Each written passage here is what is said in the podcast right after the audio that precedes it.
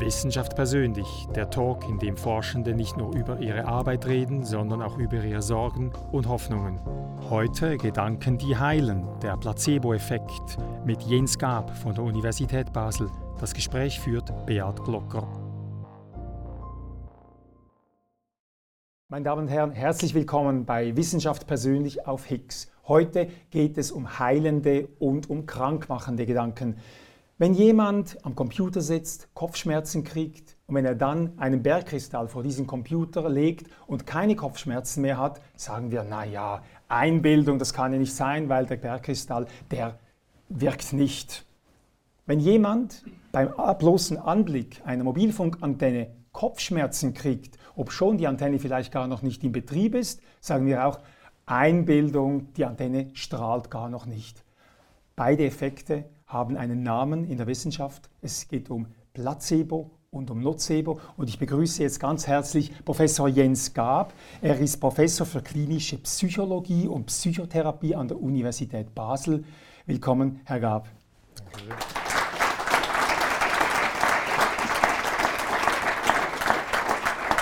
ich habe es gesagt, äh, wir sind manchmal recht leichtfertig mit einem Urteil wenn wir sagen, ach, ist doch Einbildung und so. Ähm, nehmen wir den Bergkristall vor dem Computer. Kann der uns vor Kopfschmerzen befreien? Äh, wenn wir daran glauben, vielleicht. Äh, ich kenne jetzt keine Forschung zu Bergkristallen. Ähm, und vielleicht muss ich auch erweitern, der Glaube allein, den wir in uns generieren, er hat vielleicht eine Wirkung. Ähm, tatsächlich haben wir dort aber wenig Forschung dazu. Also dieses, was wir Selbstheilung nennen, dass ich persönlich an was glaube, ähm, es hat bestimmten Effekt. Was wir aber unter Placebo und auch Nocebo verstehen, ist etwas, was ähm, sozial kommuniziert wird, dass mir jemand anderes sagt, der Bergkristall, der kann dir helfen. Und wahrscheinlich ist das auch eher die Regel, dass jemand sagt, ich habe Kopfschmerzen, weil ich den Computer gucke und dann kommt jemand und sagt, der Bergkristall, das ist es. Bei mir war es zum Beispiel, dass jemand sagte, ähm, das Hintergrundlicht am Monitor muss geringer sein als das Licht vom Monitor. Seitdem mache ich immer, wenn die Sonne scheint und ich sitze vorm Fenster und muss in den Monitor schauen, mache ich das runter. Ob es wirkt, weiß ich nicht. Ich kenne keine Studien dazu. Mhm. Ähm, aber tatsächlich glaube ich daran. Und ob ich deswegen, weder, deswegen weniger Kopfschmerzen habe, weiß ich nicht, aber ich glaube trotzdem dran. Gut, beim Licht könnte man sich ja noch vorstellen, dass es ein Effekt ist über die Augen. Beim Bergkristall ja. kenne ich auch keinen Effekt, der da irgendwelche Strahlungen absorbieren würde. Aber Sie sind unter anderem, ich habe es gesagt, sind Sie Placebo-Forscher. Wie erforscht man denn wissenschaftlich diesen Placebo-Effekt, diesen heilenden Effekt? Ähm, ja, wir machen äh, Placebo-Studien und äh, vielleicht muss ich gleich bemerken, das sind echte Studien. Ich bin auch ein echter Forscher, der Placebo macht, also ein echter Placebo-Forscher. Ähm, wir bestellen äh, Versuchspersonen ein. Also bevor wir das machen, äh, machen wir einen Studienplan, schicken den zur Ethikkommission und die Ethikkommission muss uns das Okay geben, dass wir das dürfen, weil der Einsatz von Placebos ist eigentlich nicht erlaubt. Äh, also ein Arzt zum Beispiel oder eine Ärztin darf kein Placebo geben. Äh, wir kriegen das Okay von einer Ethikkommission, die sagt, ihr dürft das innerhalb der Forschung machen. Also das ist sehr reglementiert. Also wenn wir noch Placebo im ärztlichen Bereich definieren, das wäre eine Pille, wo nichts drin ist. Genau, wenn ich jetzt zum Arzt gehe und Kopfschmerzen habe und der Arzt würde mir oder die Ärztin würde mir Medikamente geben, die keine sind, dann wäre das eigentlich nicht äh, regelkonform. Mhm. Das wäre letztendlich auch verboten. Aber Sie machen es im Dienste der Wissenschaft. Wir dürfen das, weil die Ethikkommission uns das erlaubt. Dann kommen gesunde Probanden oder auch äh, kranke Patientinnen und Patienten und wir informieren sie dann. Wir machen eine Studie, in der wir auch ähm, etwas untersuchen. Manchmal sagen wir, es ist Placebo dabei, manchmal sagen wir das nicht. Wir sagen das dann anschließend. Und wir geben dann eine Pille, eine Creme ähm, ein Nasenspray, äh, auch eine Art, zum Beispiel Psychotherapie, die gar keine ist, ähm, und sagen, dass das eine, ein richtiges Medikament ist, eine richtige Therapie ist. Und wir gucken dann anschließend, was passiert. Ähm, also wir messen zum Beispiel Schmerzen, indem wir Hitzereize auf der Haut applizieren. Wir schauen uns an, was passiert bei ähm, Frauen, die prämenstruelles Syndrom haben. Wir schauen an, was passiert nach einer Operation ähm, im, im Rückenbereich. Also man kann das eigentlich überall einsetzen. Und alles, was man macht, ist, man täuscht etwas vor. Man gibt eine, eine Medikation, die keine ist. Und das wirkt. Das wirkt. Wie fest wirkt das? Sie haben gesagt, Sie prüfen bei Menschen Schmerzempfinden, jetzt im experimentellen Bereich. Sie halten ähm, Wärme, warme, ja. warme Stäbe oder was? Hitzereiz, also Hitzereiz. eine Platte, die auf 50 Grad hochgeht okay. und dann tut es wirklich weh. Ja. Ähm, also wie, wie, stark kann jetzt dieser Effekt sein vom, vom, vom Placebo? Was halte ich aus ohne und was halte ich aus mit? Die Unterschiede sind oft klein. Ähm, und wenn wir erfassen ja mehr äh, Gruppen von Menschen, Mittelwerte, wir schaffen 50 Personen, die bekommen dieses Placebo und 50 bekommen das nicht. Und dann sehen wir Unterschiede, die sind gering eigentlich, aber letztendlich ähm, relativiert an der einem Messfehler, an der Streuung, die die Messung letztendlich verursacht. Und dann kann man sagen, wie groß ist dieser Effekt und den können wir in, in Größen angeben und es gibt dann wie einen Standard, dass man sagt, ab dem Unterschied ist das groß. Und was wir oft finden, sind mittlere bis große Effekte. Mhm. Aber kann man das in Grad Celsius definieren? Das ist wenig, das sind vielleicht Oder? zwei, drei Grad, mhm. die wir manchmal finden. Das, ist, äh, das wäre jetzt nicht viel, aber letztendlich kann man sagen, er existiert. Und natürlich untersuchen wir das bei Gesunden. Wenn wir das jetzt übertragen auf Patientinnen und Patienten, dann sehen wir oft klinisch bedeutsame Effekte. Ähm, der Problem in der Placebo, das Problem in der Placebo-Forschung ist oft, dass wir gesunde Menschen untersuchen, die gar keinen Leidensdruck haben. Mhm. Und wenn wir dann Schmerze, Schmerzen applizieren, dann wissen die, ja, die werden uns nicht die Haut verbrennen. Mhm. Ähm, und bei Patienten und Patientinnen ist das anders. Da ist Leidensdruck, wenn wir von Kopfschmerzen zum Beispiel sprechen und wir haben Patientinnen und Patienten, die wirklich starke Kopfschmerzen haben, dann möchten die, dass die Schmerzen weggehen. Und wenn ich dann ein Medikament anbiete, was keins ist, dann entsteht da sehr viel Hoffnung und Bedeutung, Erwartung und ähm, das hat dann eine starke Wirkung. Und hier sehen wir dann wirklich klinisch bedeutsame Effekte. Es gibt ja auch, das habe ich aus der Literatur gesehen, es gibt den Effekt, dass eine die Farbe der Pille eine ja. Rolle spielt, ja. die Größe der Pille. Ja. So wie ich es im Kopf habe, ist eine, eine rote Pille wirkt mehr als eine weiße Pille. Eine große wirkt mehr als eine kleine. Zwei kleine mehr als eine große, eine Spritze mehr als eine Pille. Wenn ich dann noch irgendwie ein bisschen Blut dabei habe, dann noch mehr. Also je invasiver, je mehr Klimbim dabei ist, äh, desto wirksamer ist ein Placebo. Und letztendlich reden wir jetzt schon von einem ganz wichtigen Wirkmechanismus von Placebo, nämlich ähm, ja, die Plausibilität. Dass ich, dass mir das plausibel ist. Bergkristalle vorm Computer wären mir nicht plausibel. Mhm. Ein teurer Monitor wäre mir sehr plausibel. ja. Da würde ich sagen, beim teuren kriegen Sie keine Kopfschmerzen, beim billigen kriegen Sie Kopfschmerzen. Genau. Ja. Ähm, ich habe es noch nicht getestet, muss ja. ich zugeben. Aber die Plausibilität, das macht was aus. Ja, also ich könnte jemandem nicht sagen, Vogelgesang bringt ein, deine Kopfschmerzen weg, wenn kein Zusammenhang zwischen der, der Methode oder der, ja. der, der, der Applikation und dem Leiden besteht. Ja, man kann natürlich auch sehr stark suggerieren. Also wir haben mhm. zum Beispiel eine Studie durchgeführt, da haben wir einen grünen Punkt auf einem Monitor anschauen lassen. Der ist so ein bisschen rumgewandert. Und dann haben wir anschauen lassen, passierte nichts. Und dann haben wir das anschauen lassen und haben gesagt, grün ist beruhigend und vor allem, wenn es in Bewegung ist. Ähm, und haben dann Studien erwähnt, die gar nicht existieren. Also wir haben gesagt, bei, bei Inuit findet man diesen Effekt nicht, weil die Grünen ja nicht kennen, was natürlich erfunden war. Und wenn aber, wir das, aber plausibel. Plausibel, genau. naja, ja. etwas. Äh, plausibel genug, dass unsere gesunden Studierenden das wirklich geglaubt haben. Ähm, und einige haben das als Bildschirmschoner auf ihrem iPhone und gucken das an, wenn sie, äh, wenn sie, wenn sie nicht gut geht. Äh, und dann haben wir eine dritte Bedingung gehabt, haben das gleiche auch nochmal gemacht mit dem grünen Punkt und der grünen Farbe und der Erklärung. Und wir waren freundlich. Mhm. Haben gesagt, schön, dass Sie hier sind. Hoffe, es geht Ihnen gut. Haben ein bisschen gelächelt. Und der Effekt war doppelt so groß. Aha. Und ähm, das sehen wir eigentlich auch. Und da haben wir schon die zwei großen Wirkmechanismen im Placebo. Es muss plausibel sein, irgendwie eine Geschichte dahinter und wir müssen es in einer therapeutischen Beziehung machen.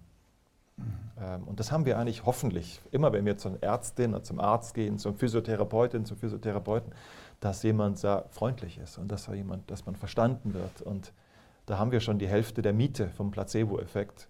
Und dann müssen wir es auch gar nicht mehr Placebo-Effekt benennen, sondern wir müssen eigentlich sagen, das ist wichtig. Ähm, und das braucht es für eine mhm. Behandlung. Jetzt habe ich auch aus Ihren Publikationen das gesehen. Sie gehen jetzt noch einen Schritt weiter. Das geht das je nachdem Betreuung oder Klimbim könnte man es nennen, wie man will. Oder? Es geht um, um, die, um die Invasivität oder um den Aufwand dieser, ähm, dieser Methode. Und jetzt gibt es noch ein, einen, einen dritten Weg. Sie forschen am Placebo-Effekt ohne, äh, wo Sie den Leuten sagen, stell dir es nur vor, ja, ja. ich gebe dir gar nichts. Ja, Und das wirkt auch. Also die, die Placebo-Forschung zeigt, dass Placebos wirken und dass die Wirkung in klinischen, in gewissen, bei gewissen Störungen und Erkrankungen wirklich klinisch bedeutsam ist. Ähm, wo das klinisch bedeutsam ist, wenn wir uns diese Grafik hier anschauen, sieht man, ich weiß nicht, was das Grüne ist, Nervenbahnen vielleicht. Mhm. Überall, wo das Gehirn Möglichkeiten hat, die Empfindung zu steuern, haben wir Placebo-Effekte. Mhm. Sei das bei also Schmerzen, Schmerz, ja. Schmerzen, aber auch bei psychischen Beschwerden natürlich. Mhm. Ähm, alles, was einen gewissen was im sozialen Kontext existiert, da können wir vielleicht später noch darüber reden.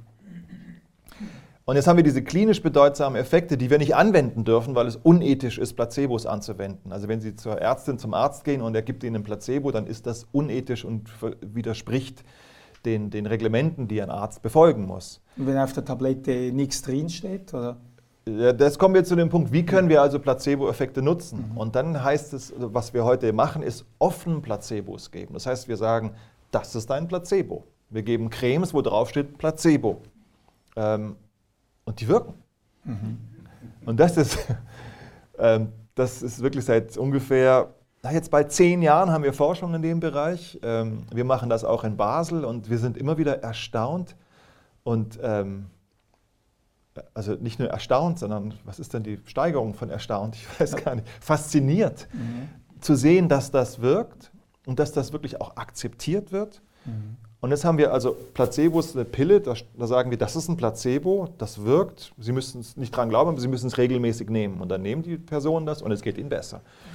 Und der nächste Schritt wäre zu sagen, wir brauchen ja gar keine Placebos geben, wir können ja sagen, stellen Sie sich vor, Sie nehmen jetzt eine Tablette. Schlucken Sie sie runter, sie kommt unten an, sie löst sich auf, Sie merken die Wirkung und das untersuchen wir gerade, diese mhm. imaginierte Pille. Äh, und die ersten Ergebnisse zeigen, das funktioniert. Das ist dann irgendwie schon bei Suggestion oder fast Hypnose? Ja, das ist, das ist ja. Psychotherapie. Und ja. da sehen wir auch die Verbindung zwischen Placebo und Psychotherapie, die beide mit den gleichen Mechanismen funktionieren, ganz unterschiedlich eigentlich sind. Placebo ist Täuschung, Psychotherapie ist hoffentlich keine Täuschung. Aber die Grenzen sind fließend, oder? Ja, und das ist, das ist unangenehm daran zu denken, dass Psychotherapie und Placebo eigentlich die gleichen Interventionen sind. Das mhm. eine hoffentlich wahr und echt und offen und, und zusammenarbeiten und das andere täuschend. Mhm. Und dann Außer wenn Sie es offen machen, dann ist es ja, ich sage dir, es ist ein Placebo und ja, es wird trotzdem, es, wie Sie gesagt haben. Wir, wir machen, haben sogar eine Studie durchgeführt zu Placebotherapie. Äh, und Placebotherapie, vielleicht kann ich das demonstrieren, wenn ich jetzt, Sie wären mein Therapeut. Ja, Umgekehrt, äh, ja. ja. Und ich würde zu Ihnen kommen und sagen, ich leide an Durst. Mhm. Und dann würden Sie mich vielleicht fragen, ja, was hat Ihnen denn bisher geholfen? Dann würde ich sagen, ja, Wasser. Und dann mhm. ich, ja, Wasser wirkt ganz gut gegen Durst. Und das wäre also die Therapie. Ich würde wiederkommen, die nächste Stunde, und dann würden Sie sagen, wissen Sie, Herr Gab, ich habe darüber nachgedacht, ähm, ich habe eine ganz gute Therapie für Sie. Und dann würden sie so machen und sagen, Wasser plus. Das ist ganz besonderes Wasser. Das mhm. löst, das ist, ich glaube, das funktioniert für Sie. Angereichert mit irgendwelchen. Genau. Also Sie würden meine Lösung nehmen und mir sie nochmal besser verkaufen aus Ihrer Sicht. Und das ist eigentlich Psychotherapie. Wir machen das nicht mit Wasser und nicht mit Durst, sondern äh, Menschen kamen zu uns, die wirklich ähm, Probleme hatten. Ähm, Probleme mein Partner schlägt mich, äh, ich habe wahnsinnige Konflikte, meine Partnerin betrügt mich, ich bin tierisch eifersüchtig.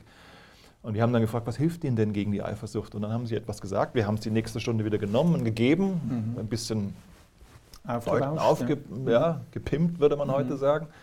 Ähm, und das funktioniert sehr gut. Mhm. Und das ist dann Placebo-Therapie. Und deswegen ist, ist der Unterschied zwischen Psychotherapie und Placebo sehr fließend, ja.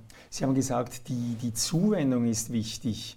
Und man hört ja oft, wenn ich jetzt so Schulmedizin und Homöopathie vergleiche, der Homöopath nimmt sich viel mehr Zeit. Ja. Man sagt, beim, beim Schulmediziner werde ich abgefertigt wie eine Nummer.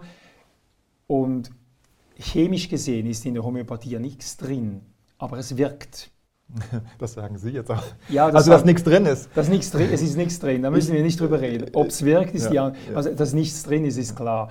Aber es wirkt. Die Wirkung sprechen wir nicht ab. Ja.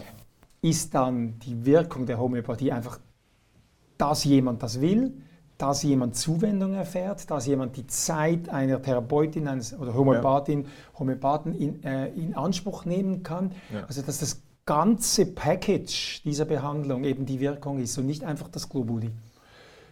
Also tatsächlich habe ich das Thema Homöopathie oft vermieden oder bisher vermieden, weil es ähm, zu äh, relativ unangenehmen Kontroversen führt. Ähm, und man kriegt dann immer E-Mails von Menschen, die einen beschimpfen und solche Dinge. Ja, wir, sa wir, sagen ja, es wirkt. Ja, ja, ja. Wir, wir, stellen die Wirkung nicht in Frage natürlich, ja. aber oft ist das, was dahinter steht, dass man das dann äh, kritisiert und so. Mhm. Das ist dann äh, oft schwierig.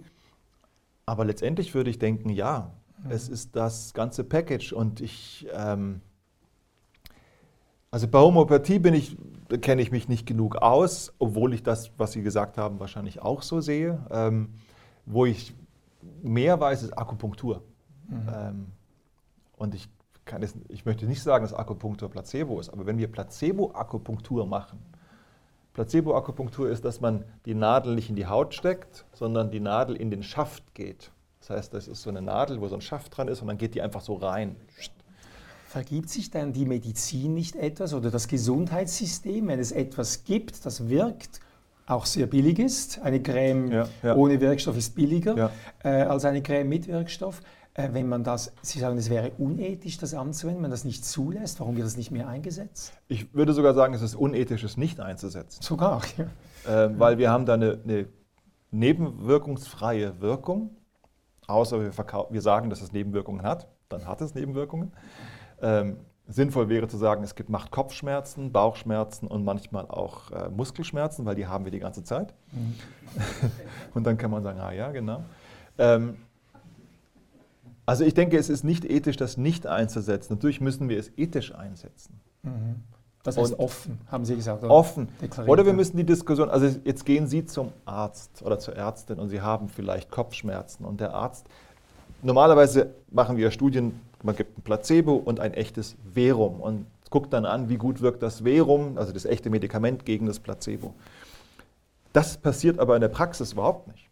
Sie gehen ja nicht zum Arzt und er sagt dann, hm, Herr Glocker, ich gebe Ihnen jetzt vielleicht ein Placebo oder ein echtes Medikament, ich weiß auch nicht. Mhm. Ähm, und dann kriegen Sie eins und Sie denken, dann ist es ein Placebo oder Medikament, ich weiß auch nicht. Das ist nicht in der Praxis so. In der Praxis sagt der Arzt, dieses Medikament hilft und Sie nehmen das und glauben das und wenn Sie es nicht glauben, schmeißen Sie es weg. Oder Sie gehen gar nicht in die Apotheke. Mhm. Mir hat mal der Arzt gesagt, Aspirin ist nicht so gut, Paracetamol. Seitdem wirkt Aspirin bei mir nicht mehr. Paracetamol aber sehr, äh, sehr stark. Ja. Ähm, das heißt, wir haben auch bei Medikamenten Placebo-Effekte, die sehr viel größer sind als die, die wir in der Forschung äh, mhm. bemerken. Also wenn Sie zum, eine Ärztin haben, die wirklich plausibel ist und der Sie voll vertrauen, dann hat das. Und sie gibt dann ein echtes Medikament dann ist in diesem Medikament Placebo drin. Es gibt eine Studie bei, bei dauerhaften Darmerkrankungen, also Entzündung, ja. Colitis ulcerosa oder Morbus Crohn. Da gibt es so Einläufe mit, mit Cortison, also wirklich heftig, oder? Ja, ja. Und eine Studie zeigt, dass der 40 Prozent der Wirkung ist Placebo. Also es ist schon Bestandteil der Medizin, sagen Sie. Ja. Operation, also chirurgische Eingriffe, 67 Prozent Placebo-Effekt. Und dann, also es gibt eine ganz berühmte Studie, Knieoperationen bei Personen 55 bis äh, und, und älter, Personen, die tatsächlich nicht mehr laufen konnten, die, deren Leben oft äh, wahnsinnig eingeschränkt war, weil sie nicht mehr laufen konnten. Sie konnten nicht aufstehen und hatten Schmerzen. Dann gab es die Operation, man macht einen kleinen Schnitt. Schmerzen in den Knien. ja, ja. Äh, man macht einen kleinen Schnitt ins Knie und geht arthroskopisch rein und fräst dann ein bisschen was ab und spült es mit Salzwasser. Das war die eine Gruppe, die bekam das. Die nächste Gruppe bekam den Schnitt und es wurde nur gespült. Das gibt, ist auch eine anerkannte Therapie. Die letzte Gruppe wurde aufgeschnitten, wieder zugenäht. Placebo-Operation. Also der Patient sieht dann die Narbe. Und interessant war, dass auch im Operationssaal, diese, wie in Amerika, das die wurde in Amerika durchgeführt, die Studie, wie man auf diese äh, Zuschauer hat, die zugucken können, wenn ihre Angehörigen operiert werden. Die bekamen auf Video eine Operation gezeigt, gefräst und gespült und all das. Das war alles Videos. Von jemand anderem? Von jemandem, keine Ahnung. Ähm, mhm. Und selbst erst als der Patient auf dem Tisch lag, hat die, die OP-Schwester einen Zettel aufgemacht und dem Operateur gezeigt, nur zunähen. Weil alle anderen wussten das nicht, haben das nicht gesehen. Ähm, und dann hat man über Jahre gemessen, wie es den Leuten ging. Und ob Placebo war genauso gut wie die anderen Operationen. Und dann haben sie, es gibt ein Interview mit einem Patienten, mit seiner Frau, sie sitzen da und dann sagt, sagt sie, he took me dancing all night. Also er hat dann sie zum Tanzen ausgeführt mhm. nach der Operation. Und er sitzt da, I can't explain it. Also er, mhm. er, war, er wusste, dass es Placebo war. Er sagte, ich weiß auch nicht, aber es war einfach besser. Mhm. Hat funktioniert. Ähm, also wir haben diese klinischen Effekte und es ist, wäre unethisch, nicht einzusetzen. Wir setzen sie sowieso die ganze Zeit ein, wenn wir Medikamente geben. Mhm. Und jetzt ist natürlich die Frage, wie können wir das einsetzen? Und das Interessante, finde ich, ist, das Placebo wird momentan eingesetzt, um alles Unerwünschte auszuschließen aus Studien. Wir wollen nicht, dass, dass der Glaube an eine Intervention wirklich einen Effekt hat. Wir wollen auch nicht, dass die, der nette Arzt einen Effekt hat. Wir wollen, dass das Medikament einen Effekt hat. Kann ich nachvollziehen. Gleichzeitig verteufeln wir so damit das Ganze, was die Behandlung eigentlich zur Behandlung macht, nämlich Zuwendung, Verständnis, Erklärung, Unterstützung. Und das schmeißen wir sozusagen in den Papierkorb und sagen, das wollen wir alles nicht, wir wollen echte Medikamente. Wenn ich jetzt Durst habe, können, das Glas macht was aus. Und wenn das Glas macht was aus, ob mir der Wein schmeckt oder nicht. Mhm. Ähm, es gibt Studien, die zeigen, wir können nicht mal Weißwein von Rotwein unterscheiden, wenn wir es nicht sehen. Ähm, aber wenn wir sehen und das Glas ist schön, dann macht, hat es einen Effekt. Jetzt könnten wir sagen, schmeißen wir doch das Glas weg trinkt man den Rotwein Pappbecher. mit Verbrennen aus der Flasche. Ja, ja, Aber sollen wir nicht, ja. Das, das, da würden wir einen Verlust erleiden. Mhm. Ähm. Mhm. Super spannend. Herr Gab, wir machen einen Unterbruch. Meine Gäste bringen ja jeweils ein Bild, eine Musik und einen Gegenstand. Und jetzt bitte ich die Regie, das Bild einzuspielen. Es ist da drüben. Also die, die nicht sehr viel sehen, man sieht wirklich nicht viel. Sie müssen was sagen. Warum bringen Sie uns diese? Also was sieht man da? Es ist so gestrichen, vielleicht eine Landschaft oder? Ich weiß es nicht. Ähm, das Bild heißt komischerweise auch Goethe in Rom. das ist von Cy Twombly. Ähm, ich, ich war im Kunsthaus in Zürich 2001, glaube ich, äh, und bin da durchgelaufen. Und, ähm, also ich sehe weder Goethe noch Rom. Ja, nein, und stand vor dem Film und es hat mich wirklich umgehauen, würde ich jetzt nicht sagen. Ich stand noch, aber es hat mich tief gerührt, innen drin. Ähm, und ich kann es nicht sagen, warum. Wenn ich das Bild jetzt sehe, es hat etwas von, von Albträumen, die ich als Kind vielleicht hatte. Ähm, es hat etwas von der Landschaft, in der ich aufgewachsen bin, im Schwarzwald. Ich habe das Bild ausgewählt, ich habe es seitdem auch nie wieder gesehen. Ähm, ich, äh, aber das Bild, ich wusste den Namen und ich wusste auch, von wem es ist habe es dann gefunden und Ihnen geschickt. Ähm, es verdeutlicht halt für mich ähm, und deswegen auch für den Abend passend, hoffe ich, ähm, welche, welche Kraft die persönliche Bedeutung hat. Also ich hatte körperliche Empfindungen bei dem Bild. Ähm, es, es war wie schockiert, dass das noch sowas, dass dass Bilder bei mir sowas auslösen können. Mhm. Ich gucke sehr viele Bilder und habe eigentlich keinen Zugang zu bildlicher Kunst, Musik schon. Ähm, aber dieses Bild hat wahnsinnig viel bei mir ausgelöst und äh, hat eine gewisse Bedeutung, die ich erst langsam nachvollziehen kann. Ähm, und natürlich ist eine Person dahinter, dieser Künstler, der sich Gedanken gemacht hat an, an, all das, was er empfunden hat, in dieses Bild wahrscheinlich reingesteckt hat. Und es gab diesen selten, seltenen magischen Moment, in dem ich wahrscheinlich das Gleiche, genauso viel empfunden habe, wie er selbst, als er das gemalt hat. Mhm. Ähm, Oder vielleicht was ganz anderes, aber, wahrscheinlich aber, was ganz dies, anderes. Aber dieselbe Intensität, ja. Ja, und mhm. ähm, wenn ich jetzt das auf die Placebo-Forschung beziehen will, dann gibt es auch diesen magischen Moment, dass jemand sagt, das hilft dir. Und ich glaube das. Und und es hat dann wirklich eine gravierende Wirkung. Und das ähm, ist immer wieder faszinierend und, und erstaunlich. Ja, mit Staunen lau laufe ich oft durch die Welt und, und merke, dass es da Dinge gibt, die wir, die zwischen uns entstehen.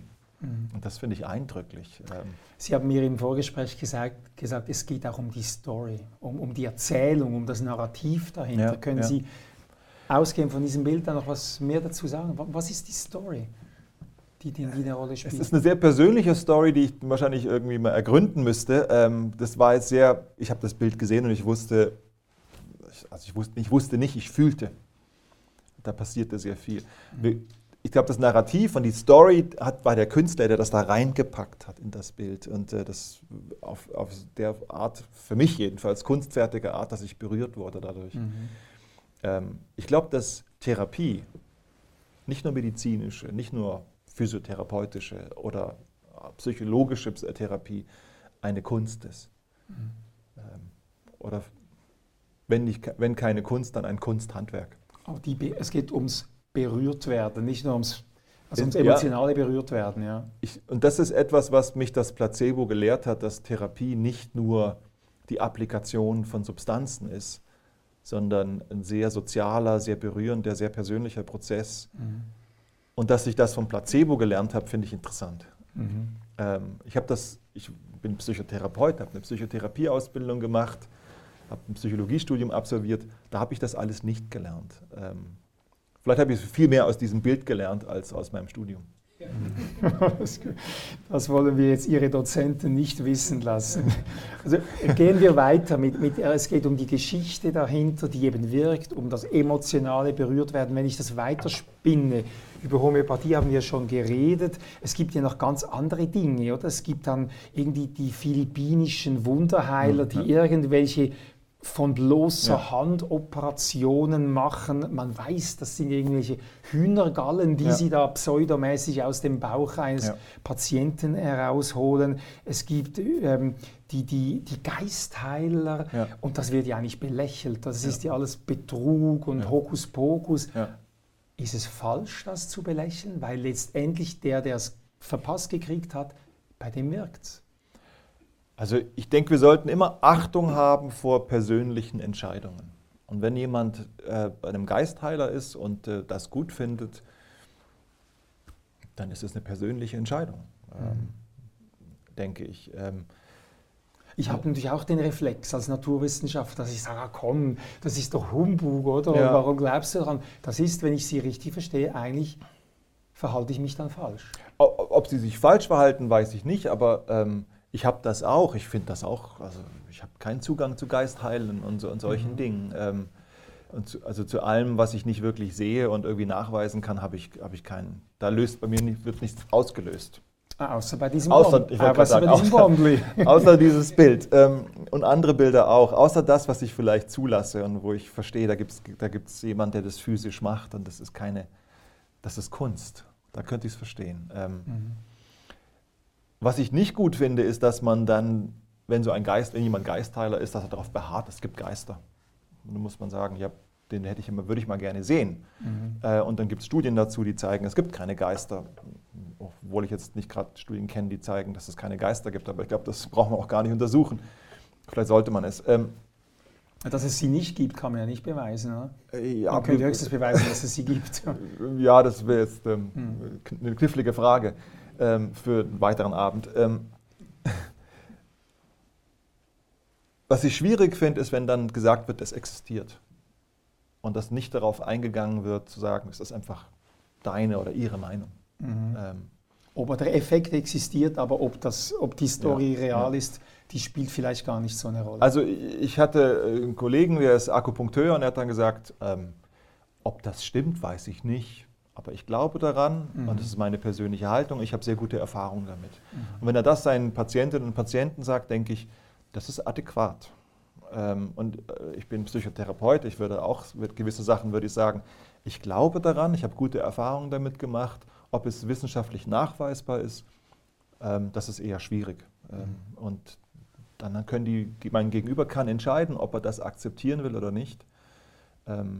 Und Also es geht eher darum, wie gehe ich damit um, dass ich tatsächlich etwas sehr Persönliches mache. Wenn ich das Persönliche zur Wissenschaft mache, dann ist es, glaube ich, schwierig. Wir bleiben, bevor wir noch weiter auf der Wissenschaft gehen, bleiben wir noch ein bisschen beim Persönlichen. Wissenschaft persönlich heißt die Sendung. Wir spielen die Musik ein. Moment noch, es ist Radiohead, Everything in its Right Place. Ich muss sagen, Herr Gab, ein spezielles Stück. Wir hören es uns an.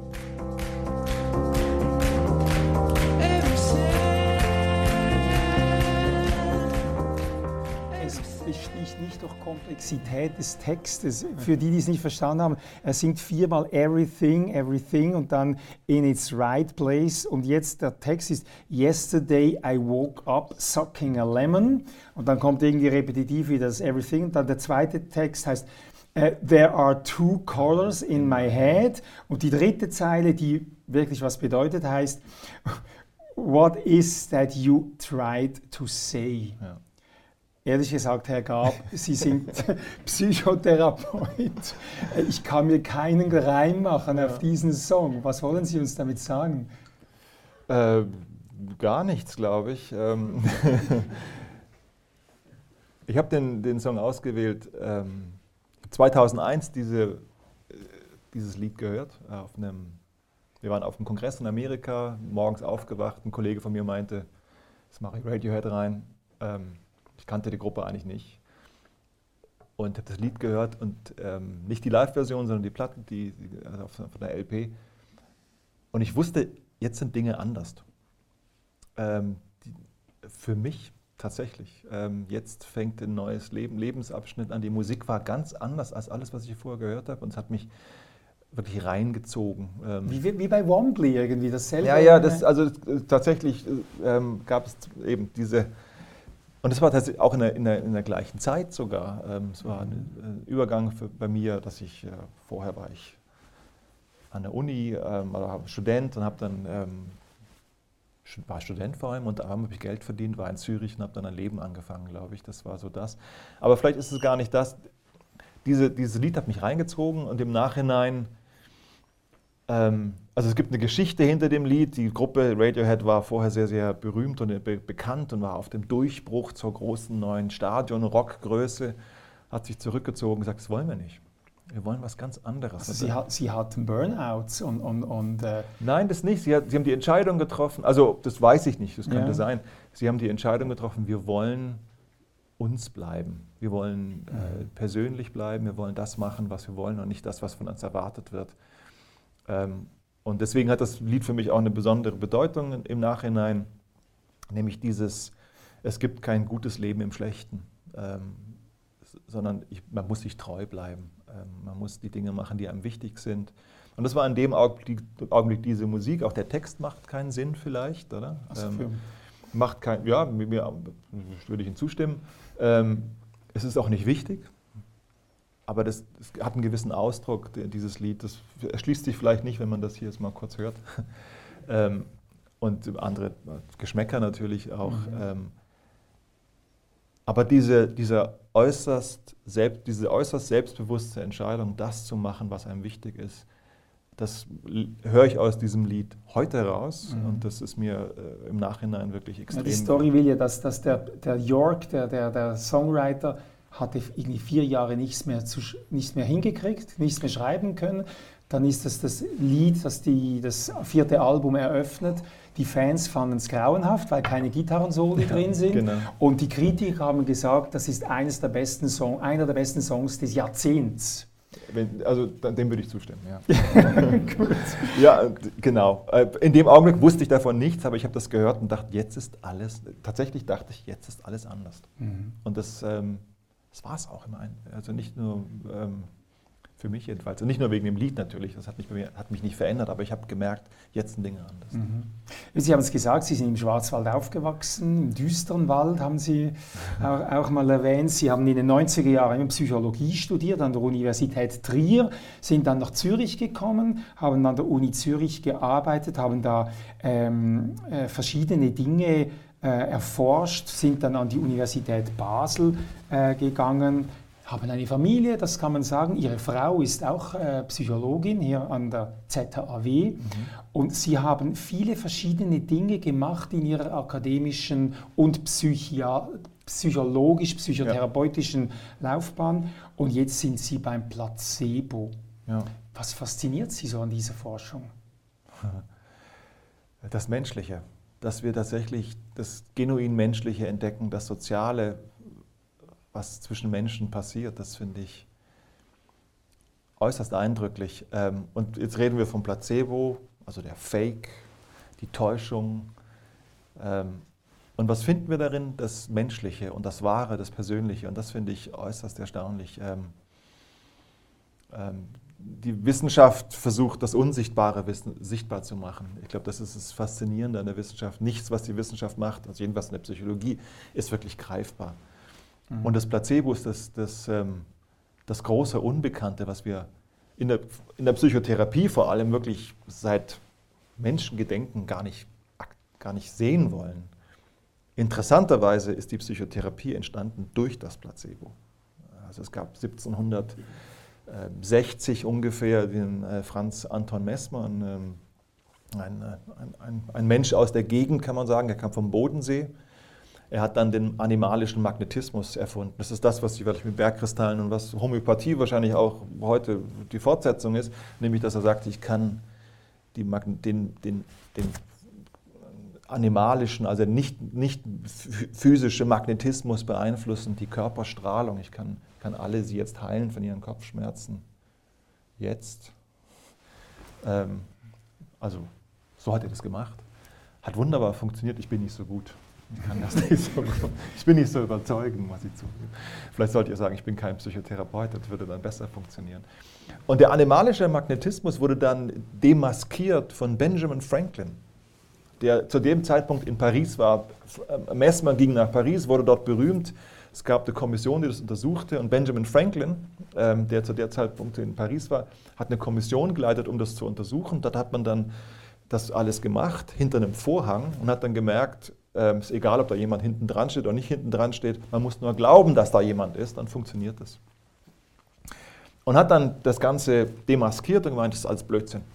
Ähm, aber dieser animalische Magnetismus lebte weiter. Er wurde dann zum, zum so einer Art Hypnoseschlaf. Jetzt sind sie müde, legen sie sich schlafen und das funktioniert sehr gut. Und daraus entstand dann letztendlich Hypnose, Sigmund Freud, Psychoanalyse und die ganze Psychotherapie. Das heißt, und das ist dann faszinierend zu sehen, wie, wie aus, aus etwas Unsichtbaren am Schluss was wird, was wir dann wissenschaftliche Psychotherapie nennen und letztendlich auf Placebo basiert. Mhm. Ähm, und das finde ich immer noch faszinierend. Sie haben das erwähnt, das Menschliche, das Sie fasziniert in diesem Placebo. Es gibt ja noch ein weiter, Placebo geht ja noch weiter. Placebo bei Proxy heißt ja, das. Ja, genau. Also ein einfaches Beispiel wäre, um Placebo bei Proxy zu erklären, wenn ein Kind, äh, was ist heute populär bei Kindern, nehmen wir ein ADHS, ja. das wird behandelt, dass die Behandlung wirkt und dann wirkt das auch auf die Mutter. Und, und also dass das sogar über mehrere Personen hinweggehen kann. Oder? Also natürlich, wenn ich jetzt ein Kind habe, was ADHS äh, hat und ich gehe zur Ärztin, zum Arzt, das Kind kriegt eine Medikation, was passiert mit mir als Vater? Ich habe äh, Hoffnungen, Zweifel. Und das ist, ich beobachte mein Kind, also jetzt im fiktiven Beispiel, das Kind und würde sagen, geht es ihm jetzt besser? Ist der Wutausbruch jetzt besser oder schlechter?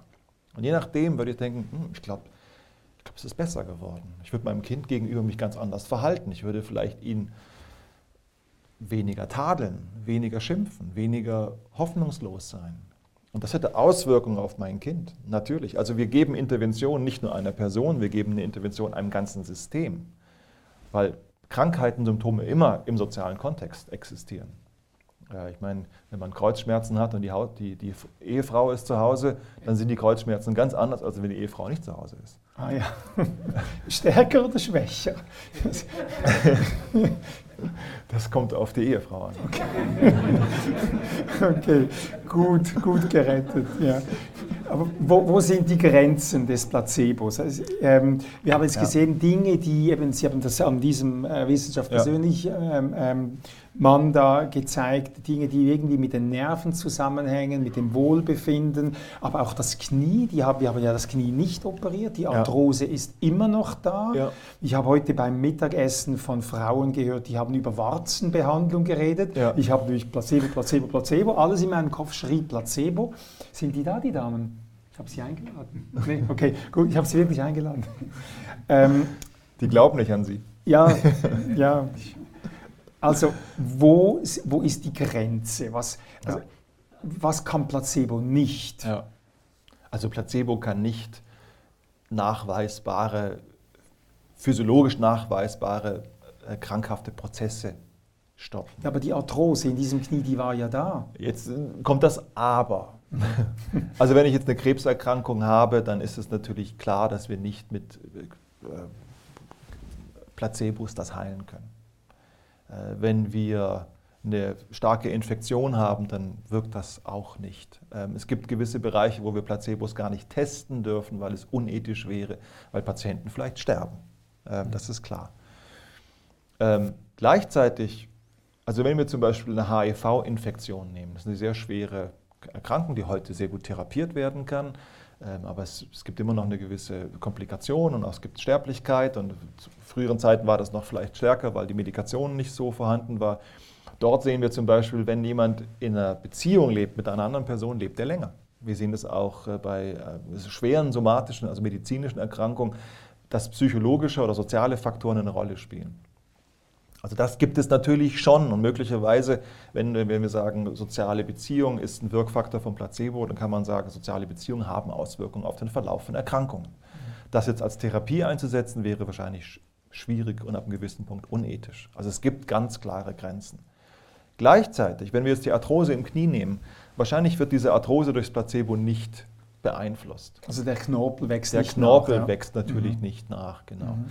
Aber, aber, aber, was? Was passiert? Aber wenn ich jetzt wüsste, ich habe eine Operation, ich meine, was ist die heutige Therapie bei Arthrose? Natürlich kann man etwas operativ machen, es gibt gewisse Medikamente, aber der Arzt empfiehlt Bewegung. Mhm. Ähm, bewegen Sie Ihr Bein, bleiben Sie aktiv, versuchen Sie damit umzugehen. Äh, konzentrieren Sie sich nicht auf den Schmerz, oh, mein Knie, mein Knie, mein Knie, ähm, sondern gehen Sie damit aktiv um. Jetzt kriege ich eine Placebo-Operation, ich gehe nach Hause und denke dann, hm, ist es jetzt besser oder schlechter? Es tut immer noch weh, aber wahrscheinlich ist es guter Schmerz. Das heilt gerade wahrscheinlich. Mhm. Und ich will das versuchen, vielleicht gehe ich ein bisschen mehr spazieren. Vielleicht schlafe ich besser. Vielleicht gehe ich mit meiner Frau mal wieder essen. Ähm, oder tanzen wieder. Oder tanzen. Ja. Und das alles hat Auswirkungen aufs Knie. Das heißt, die Schmerzen werden, sind nicht mehr so im Fokus und vielleicht kommt die Bewegung wieder ins Spiel, dass sich, dann, dass sich das verbessert. Also das sind alles Prozesse, die danach folgen und die dann auch physiologisch sein können und die mit dem Placebo eigentlich gar nichts mehr zu tun haben. Das Placebo wäre eher der erste, die erste, letzte Schneeflocke, die eine Lawine auslöst, mhm. die vielleicht langsam anfängt und am Schluss groß wird. Mhm. Also es geht nicht beim Placebo nicht nur darum, dass man den Schmerz weniger wahrnimmt, sondern dass man durch das vermeintliche oder durch das weniger Wahrnehmen ja. andere Prozesse in Gang setzt. Weil Schmerz, das stimmen Sie schon zu, Schmerz hat ja auch einen Sinn, oder? Na, also, also das ist ein Alarmsignal, oder? Natürlich stimme ich dem zu. Schmerzen haben ein Alarmsignal, aber Schmerzen haben auch ein, ein Signal nach außen. Warum sage ich Aua, wenn es mir weh tut? Welchen Sinn hat Aua sagen? Ja, weil es weh tut. Ja. Aber jetzt sind sie ein Reh und äh, im Wald schlagen sich ihre Knöchel an, was wahrscheinlich vorkommt. Ähm, schreit das Reh auch Aua? Ich hoffe nicht, weil dann kommt der nächste, der nächste Fuchs oder Luchs oder jetzt Wolf. Ähm, und dann war es das mit dem Reh und dann ist das Schmerzen mit dem Fuß das kleinste Problem. Ähm, das heißt, wir sind soziale Wesen und wir sagen Aua, weil es Sinn macht, Aua zu sagen, weil, die, ne, weil ich dann Zuwendung bekomme. Wenn ich, mir, wenn ich Aua sage, dann werden sie darauf reagieren. Ja. Und sie geben mir etwas, was wir dummerweise Placebo nennen, nämlich ich mache es in meiner Vorlesung immer, dass ich mir absichtlich das Bein anschlage ich laufe die Treppe hoch, habe mir das Bein an, nur Fake. Also ich mache, oh, oh, oh, oh. Und dann kommen die ersten Studierenden angerannt aus der ersten Reihe und sagen, oh, Herr Gab, Herr Gab, legen Sie Ihr Bein hoch. Die nächste sagt, machen Sie einen kalten Wickel. Ähm, äh, die nächste sagt, ich kann einmal mit meinen Strahlen. Ähm, also es werden erklärt, es wird eine Unterstützung angeboten und eine Erklärung angeboten. Und das nennen wir Placebo, blöderweise. Oder eben Behandlung, Zuwendung. Oder wir sagen, das ist Behandlung. Das mhm. ist die grundsätzliche Behandlung. Mhm. Und noch besser wird die Behandlung, wenn wir vielleicht ein Schmerzmittel draufpacken. Aber die Behandlung fängt ohne Schmerzmittel an. Mhm. Aber halten wir ganz klar fest, damit Sie nicht falsch verstanden werden oder wir. Also ein Placebo bringt eine HIV-Infektion nicht weg oder bringt einen Krebs nicht weg, aber es kann helfen, damit umzugehen ja. und kann die Lebensqualität verbessern. Also oder vielleicht sogar gesunder Menschenverstand. Wenn eine, eine, somatische, ich bin kein Mediziner, deswegen äh, kann ich mich da auch nicht fachlich äußern, aber wenn eine somatische Erkrankung stattfindet, die äh, voranschreitet und wo was nachweisbar ist, und wenn, ähm, dann hat das Placebo da keine Chancen. Mhm. Gleichzeitig, es gibt Studien, die zeigen, zum Beispiel bei Chemotherapie, Krebserkrankung, braucht es eine Chemotherapie, jedenfalls nach, nach Indikation.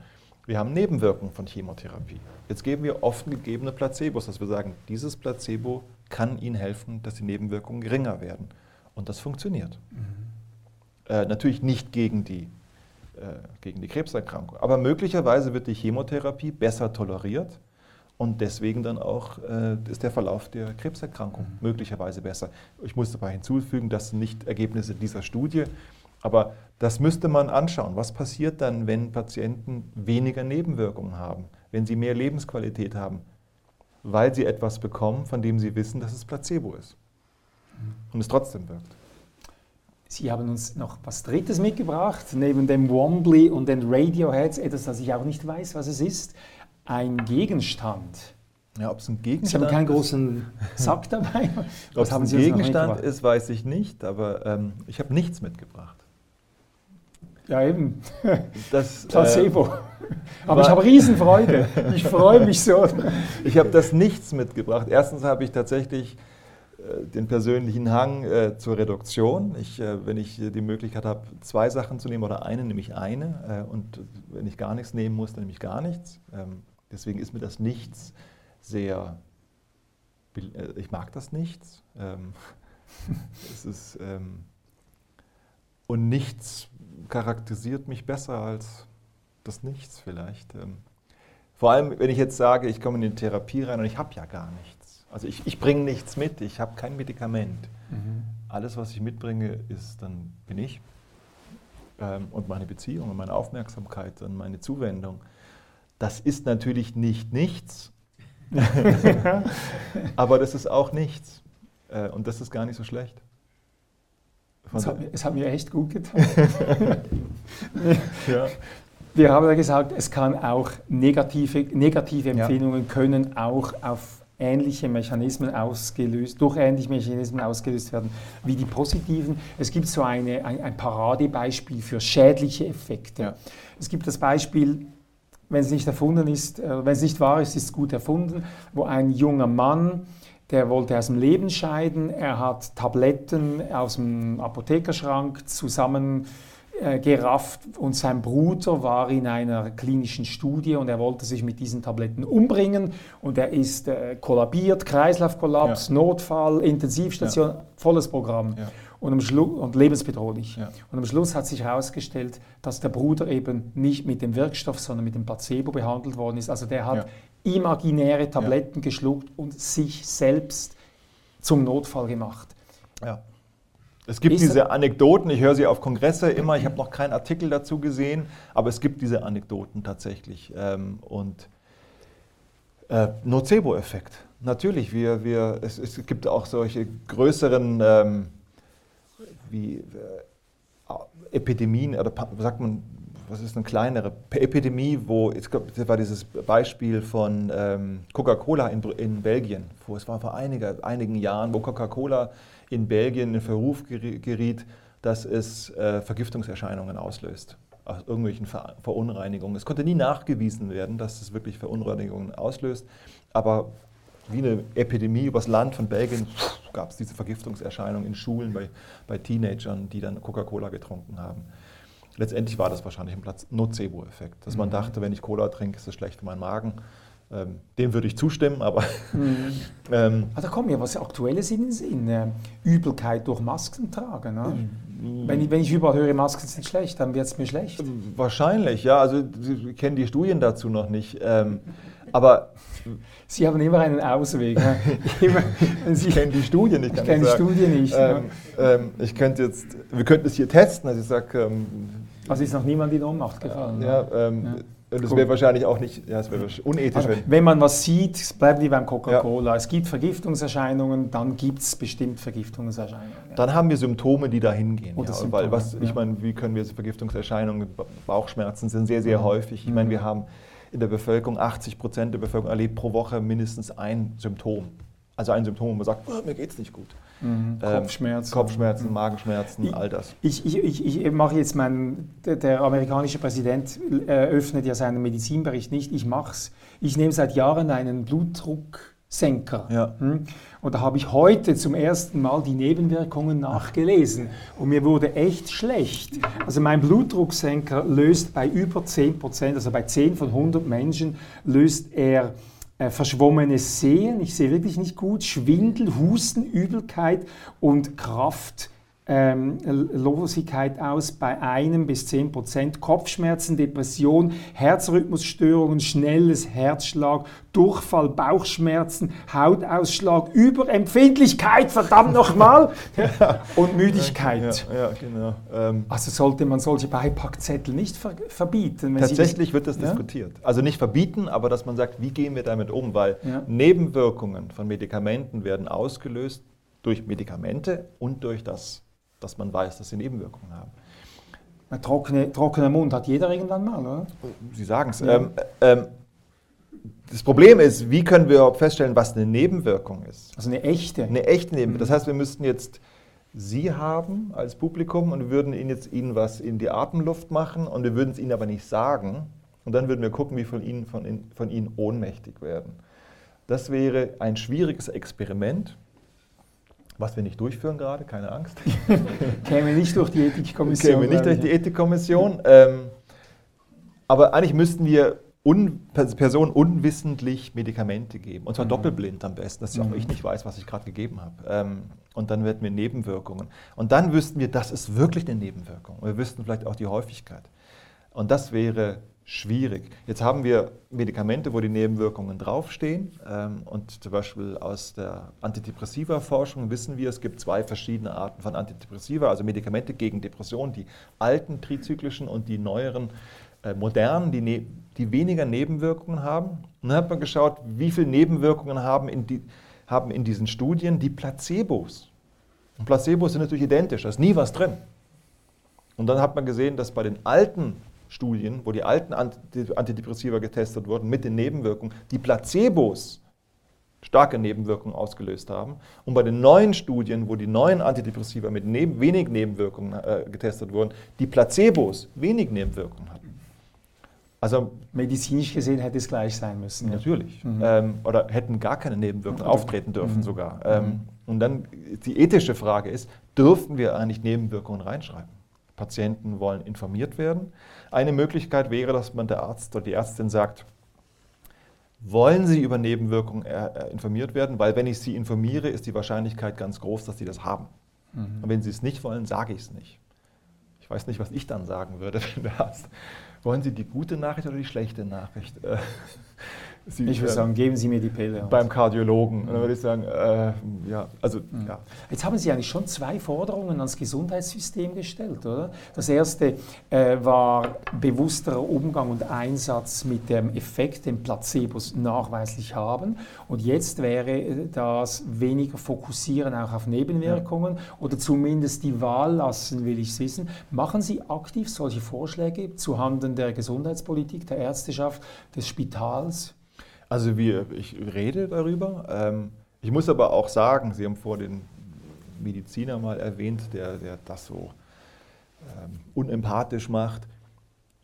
Ich erlebe die medizinische äh, Medizinerinnen oder Ärztinnen und Ärzte eigentlich tatsächlich nie so. Ich erlebe sie als sehr äh, sorgfältig, empathisch, zugewandt, sodass ich eigentlich sagen muss, dort wird das, was wir im Placebo sehen, eigentlich sehr gut angewendet und auch auf ethisch, ethisch äh, akzeptable Art und Weise, nämlich dass informiert wird. Also da bin ich mir wieder überrascht, wie gut das gemacht wird. Und wenn wir dann darüber sprechen, dann können wir ganz gut darüber sprechen, dass gesagt wird, ja, das ist wichtig und das machen wir. Und, wir, und das ist ein ganz zentraler Aspekt meines, meiner Profession und meines äh, professionellen Lebens. Ähm, von daher muss ich gar nicht diese Eulen nach Athen tragen, sondern ähm, vielleicht müssen wir Forschung machen, um, zu, um, Sicherheit zu geben, dass man das machen kann. Dass wir nicht Placebos bei einer Krebserkrankung geben und dass wir nicht sagen, ja gut, Bergkristall wirkt auch, sondern dass wir sagen, ein Bergkristall hat eine kleine Wirkung und die ist nur da bei denen, die wirklich an Bergkristalle äh, glauben und aus den Bergen kommen, von Strahler sind. Mhm. Ähm, und also da brauchen wir Forschung, damit wir nicht nur denken, das sei jetzt so oder aus ableiten aus Forschung, dass wir wirklich wissen, das funktioniert. Mhm. Also wenn man an Nebenwirkungen denkt oder wenn man sie kennt, hat man sie. Es gibt jetzt auch andere moderne zivilisatorische Impacts, sage ich mal. Eines, das gerade wieder sehr hype ist, sind, sind so, so, Strahlungen von, von, von Handyantennen. Mhm. Ich kenne keinen seriösen wissenschaftlichen Bericht, der Strahlensensitivität nachweisen könnte. Ja, ja. Hm. Aber es gibt Leute, die leiden. Ja. Hier in der Bibliothek hatte ich auch mal, wo es früher noch ein Apero gegeben hat, vor Corona, ja. eine Frau, die stand da im, im, in der, in der, im Apero-Bereich und irgendwann sagt sie, oh, ich kann hier nicht stehen, dieser Router da oben macht ja. mir Kopfschmerzen. Sie hat das blinkende Lämpchen gesehen. Ja, Klar hat sie nachher Kopfschmerzen. Ähm, solche Dinge, das wäre eben Nocebo, oder? Also ich kenne die Forschung jetzt nicht äh, zu Funkwellen, aber persönlich würde ich sagen, ja, also es, ähm, es gibt Studien zum Beispiel zu, zu, Windturbinen. In Neuseeland ist das diese großen Winddinger, die da so drehen, die machen anscheinend tiefe Töne. So ganz tiefe Töne und die sind, sollen schädlich sein, heißt es dann. Interessanterweise werden diese tiefen Töne medizinisch eingesetzt als, als, als Therapie.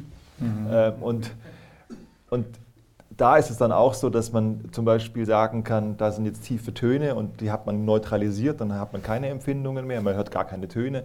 Also man kann dann Nocebo mit Placebo behandeln zum Beispiel. Mhm. Ähm, und das macht das dann ein bisschen, dass man denkt, okay. Ähm, letztendlich, also ich mag das Bild, was wir gerade gesehen haben und diese komische Musik, die Sie mit, mit mir anhören mussten, ähm, das, ist meine, das ist meine Meinung. Mhm. Jetzt, wenn Sie sagen, es ist schlechte Musik und das Bild ist furchtbar, und Sie würden Studien zitieren, die zeigen, dass, dass es auch nachgewiesen wurde. Also gut, Sie haben gesagt, das sei eines der wichtigsten und besten Lieder des letzten Jahrhunderts irgendwie. Von nee, Jahrzehnts, Jahrzehnts. Jahrzehnts, gut.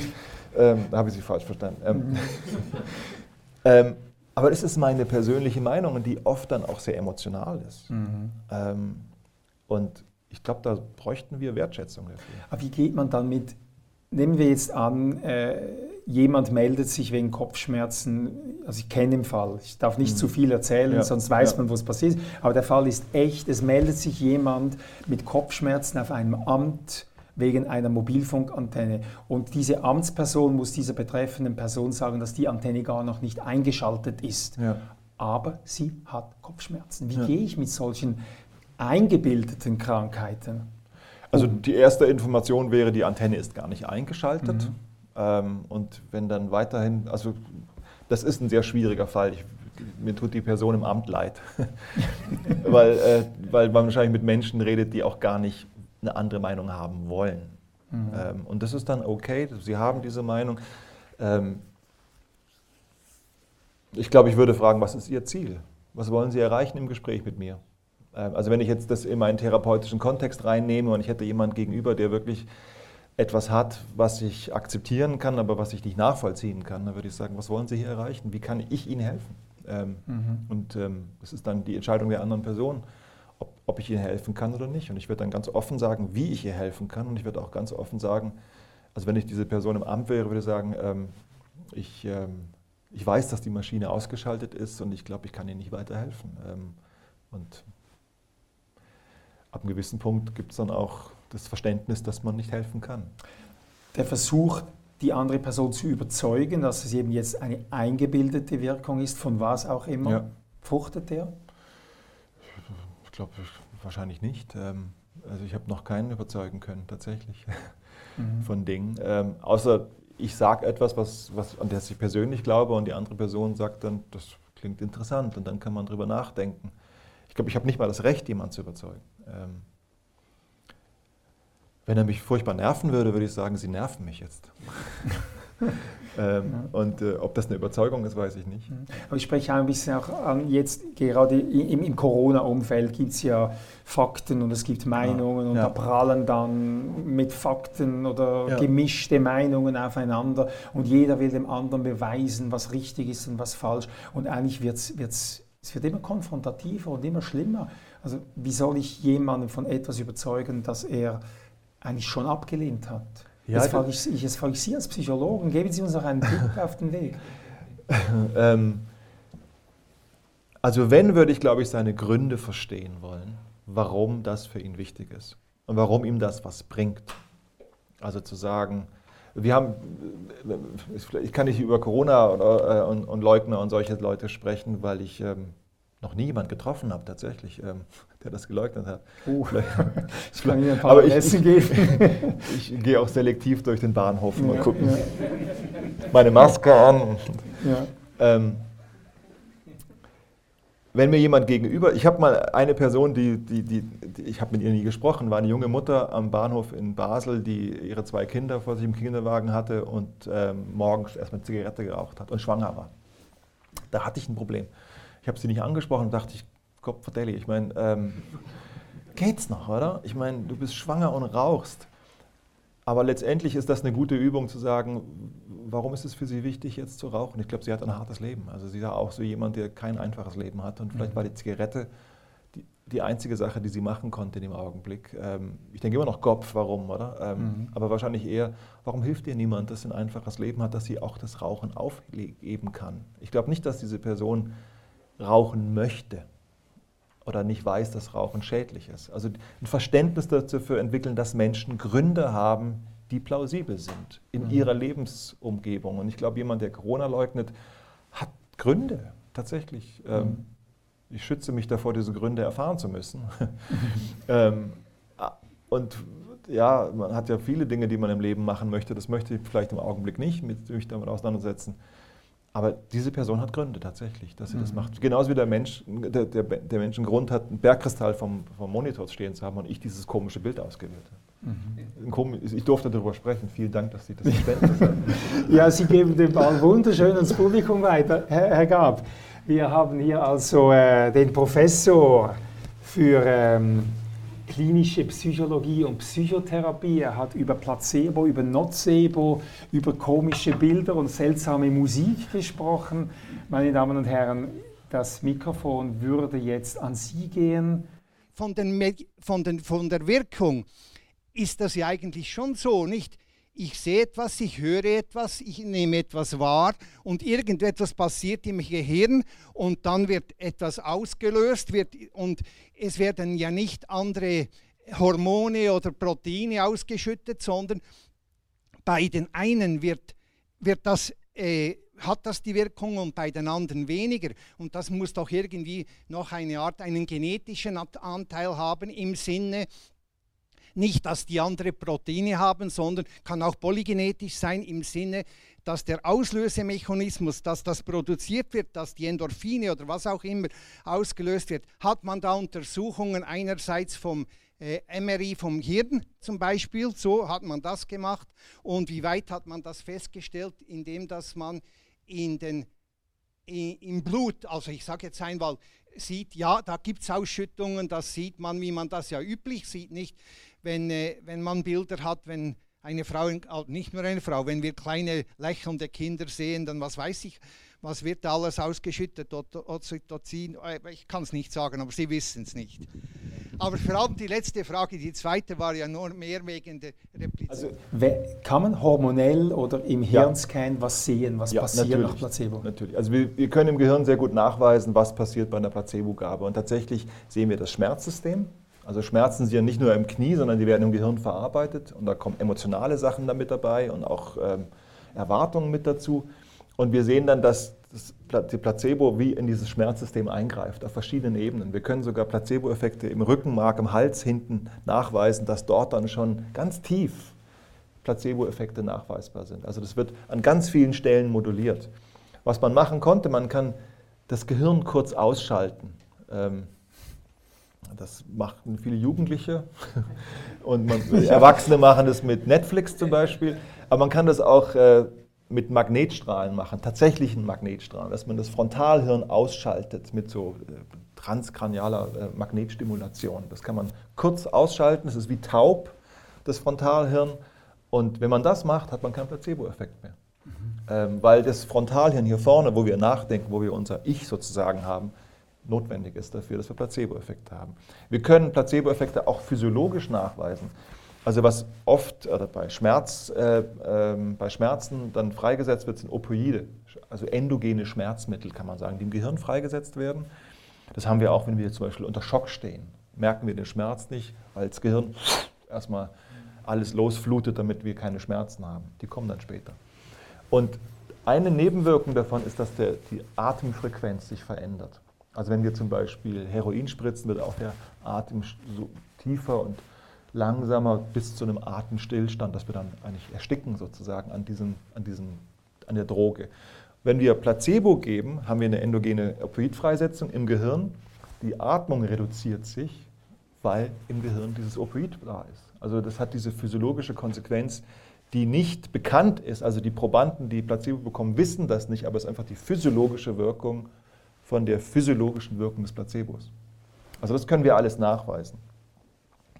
Ähm, die Frage, die Sie, den Kommentar, den Sie gestellt haben, ob das vergleichbar ist und ob eine Person das letztendlich, das bei einer Person dann auch ist. Ähm, also wir untersuchen meistens zwei Gruppen. Die eine bekommt Placebo, die andere bekommt das nicht. Oder wir sagen, es ist ein Medikament, aber es ist gar keins und die andere bekommt gar nichts. Wir gucken dann nach Vergleichbarkeit. Sie haben Studierende angesprochen. Äh, Studierende sind auch unterschiedlich. Ähm, das sind, die haben ein Merkmal, das heißt, ich studiere, aber sonst sind sie relativ unterschiedlich. Ähm, relativ. Ähm, aber es gibt eigentlich keine Prädiktoren für Placebo-Response. Also, dass wir wirklich sagen können, die Personen haben eine stärkere Response-Reaktion als die anderen. Frauen und Männer? Kaum. Bezüglich Schmerz, ich gebe es zu. Ja, natürlich gibt es ja. Unterschiede, Geschlechtsunterschiede. Mhm. Was wir sehen an, an psychologischen Faktoren ist Optimismus. Wenn jemand optimistisch ist, dann hat er eher Placebo-Effekt. Klar, mhm. oder? Sie kriegt was, ja klar, wirkt. Ähm, obwohl gar nichts drin ist. Ähm, auch Spielernaturen, die so ein bisschen Gambling sind, oder? Ja, ich riskiere was. Die haben mehr Placebo-Responses. Und wir sehen auch genetische Effekte, dass es ähm, äh, eine genetische Disposition gibt, mit, mit dem dopaminergen System zu reagieren. Das sind auch wieder diese eher vielleicht Spielenaturen, die ein bisschen was, schöne Sachen suchen, Optimisten. Dass Personen, äh, die das Gene haben, die das eher äh, beeinflussen oder äh, bevorzugen, dass die auch stärkere Placebo-Responses zeigen. Aber bei der Genetik brauchen wir riesige Stichproben. Ich bin auch kein Genetiker, ich äh, betrete hier sehr dünnes Eis, für mich jedenfalls. Ähm, aber was bekannt ist, wir brauchen große Stichproben und das ist natürlich schwierig in der Placebo-Forschung. Gibt es weitere Fragen? Ähm, denken Sie, es sollte erlaubt sein, für Ärzte Placebo zu verschreiben? Und zweites, ist, ist es eigentlich erlaubt, äh, Homöopathie zu verschreiben für einen Arzt? Hm.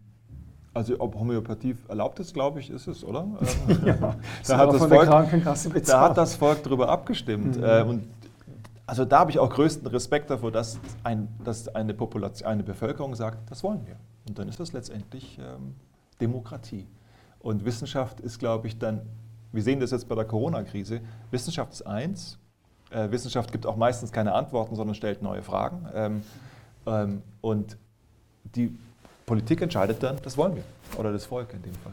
Ähm, und die, Frage, die andere Frage war, ob wir Placebo, ob Ärzte oder Ärztinnen und Ärzte Placebos verschreiben sollen ähm, nicht in dem jetzigen Verständnis.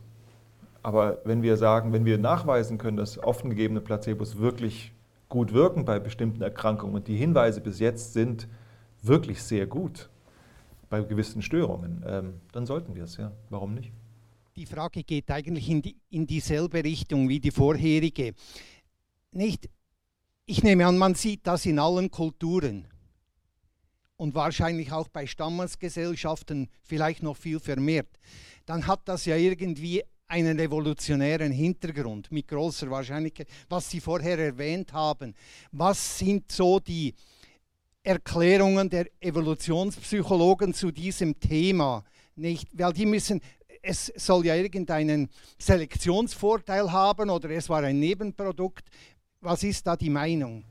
Also diese Perspektive, dass soziale Symptome, äh, dass Symptome eine soziale Funktion haben, ist evolutionspsychologisch. Und ich würde sogar so weit gehen, dass wir sagen, wir sind Mensch geworden, weil wir Behandlungen haben. Also wir sind genauso wie wir Mensch wurden, weil wir das Feuer erfunden haben und Essen kochen konnten, sind wir zu dem Menschen geworden, der wir heute sind. Ich glaube auch, weil wir Behandlungen hatten. Äh, und das hat natürlich einen Vorteil, wenn ich eine Gruppe habe und ich muss den, der krank ist, nicht fallen lassen und sterben lassen und von den Wölfen gefressen werden, sondern ich kann ihn in der Gruppe behalten. Ich stärke den Zusammenhalt, ich stärke die, die Zusammenstellung der Gruppe und ich bilde auch eine Profession aus. Ich glaube, dass, dass das, was wir Behandlungsprofessionen nennen, Ärztinnen, Medizin, Psychologie, Physiotherapie, all das, daraus entstanden ist, dass es evolutionär vorteilhaft ist, wenn wir das haben. Mhm. und damit hat das Placebo eine ganz andere, tiefere Geschichte, als wir eigentlich so sehen, oh Placebo, was ist denn das? Äh, wirkt es oder nicht? Ich weiß nicht. Ich, also ich würde Ihnen gerne elaboriertere Antwort auf Ihre Frage geben, aber dazu bräuchten wir mehr Forschung in dem Bereich. Ja, genau. Further funding is needed. Steht auf ja. jeder Publikation, die Sie machen. Am Schluss. Auf meinen nicht, weil, ich, weil ich das schon kenne. Gut, ja. okay. Also meine Damen und Herren, ich danke Ihnen für die Aufmerksamkeit. Jens Gab, herzlichen Dank. Ich werde nie mehr sagen, es ist ja nur eingebildet. Zuwendung hat auch evolutiven Vorteil. Ja. Haben wir jetzt ganz zum Schluss noch gehört. Ich fand das sehr spannend. Ich denke, wir bedanken uns mit einem herzlichen Applaus. Vielen Dank. Ich bedanke mich ganz herzlich für Ihre Aufmerksamkeit bei Wissenschaft persönlich auf dem Wissenskanal Higgs. Alle miteinander. Erlebe Wissenschaft persönlich live. Alle Informationen und Tickets gibt's auf www.wissenschaft-persönlich.ch.